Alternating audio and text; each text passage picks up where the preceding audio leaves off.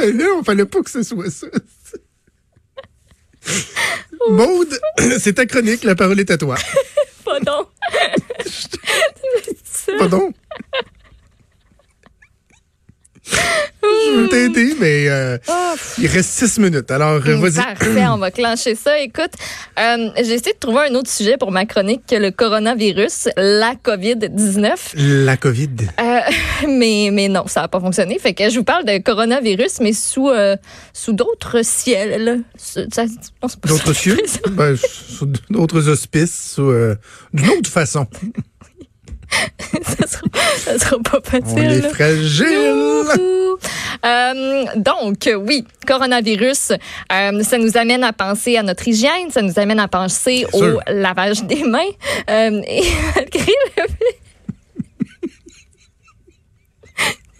que, tu sais, les profs et les parents, euh, on dit aux enfants de se laver les mains. J'ai rien compris de ce que tu dit.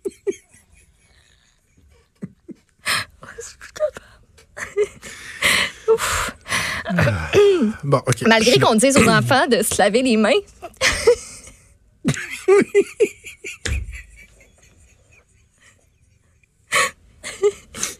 Le pire quand ça, ça arrive, c'est que tu dis, tu sais, il nous reste encore du temps à faire. On n'a pas le choix, on est en onde, mais Ah, euh, en même temps, c'est sûr. chronique, hein, tu sais, ça- Ah oui, mais les gens qui nous là. écoutent sont crampés, ben reines. Euh, Fais-toi-en j'espère. OK. Marjolaine, elle, elle rit, là. Ah oui, ta, mère, elle se non plus.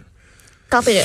Je voulais te parler d'une professeure qui s'est dit, moi, ça me tente de savoir si euh, les enfants, les enfants qui sont dans la classe, se là. les, se les, j'essaie de pas te regarder. En plus, là, ça marche pas pendant tout. Euh, donc, euh, veut savoir si euh, les enfants de sa classe se lavent vraiment bien les mains. Puis elle a trouvé quand même un truc ingénieux de s'assurer que ben, ça fonctionne. Elle est enseignante depuis huit ans et euh, présentement elle enseigne dans une classe de troisième année au Missouri. Euh, puis elle voulait aussi leur faire comprendre à ces euh, à ces enfants-là que c'est vraiment important de se laver les mains. Euh, tu sais, malgré le fait qu'il y avait accès à un évier, du savon, du purel, des lingettes désinfectantes, tu sais, tout le kit. Elle voulait vraiment leur faire comprendre que tu sais c'est pas juste un petit push de savon puis tu frottes puis bye bye. Ah oui. Euh, c'est pas juste un petit push de purel puis c'est correct. Donc la solution qu'elle a trouvée et je trouve ça ingénieux s'il y a des profs qui le reprennent, vous, m'écrirez. Euh, elle a fait une, étampe sur leurs mains une simple étampe noire. C'était son nom. Tu sais, c'est le genre d'étampe euh, qu'elle mettait pour approuver, euh, par exemple, des copies ou qu'elle mettait dans des livres.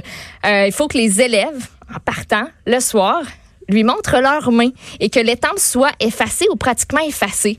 Donc, ça leur fait comprendre que comme, tu sais, il faut que tu frottes. Ben oui, faut, faut pas que que tu te laves, faut pas que tu te laves les mains juste une fois dans la journée, euh, que c'est important de le faire à répétition, puis ça devient comme une seconde nature. Donc, cette prof-là fait un tabac présentement sur le web euh, pour, euh, pour cette idée-là qu'elle a eue qui coûte pas grand-chose. Beaucoup de savon. Bravo.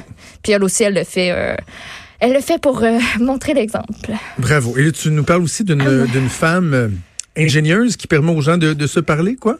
Oui. Elle, s- Elle a du papier à lettres. Daniel Basque. Je sais pas. en- Daniel Baskin et Max Hawkins, ils viennent de San Francisco. Eux ont créé un outil qui permet aux gens qui sont en Ils devraient quarantaine. créer un autre eux autres, Baskin Hawkins. Hawkins. C'est un bon nom de cabinet d'avocat aussi.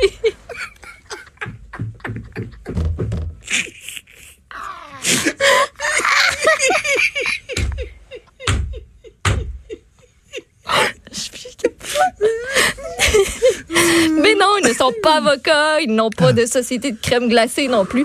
Eux sont plutôt dans la technologie. Donc, on crée un, euh, outil qui permet aux gens qui sont en quarantaine à cause du virus partout dans le monde de pouvoir se parler. Puis là, tu dis, ben là, c'est quoi le trip? J'ai mon téléphone, je peux parler à qui je veux, même si je suis isolée puis en quarantaine, parce que ça s'appelle Quarantine Chat. C'est inclus dans une autre application qu'ils ont, euh, qu'ils ont montée aussi.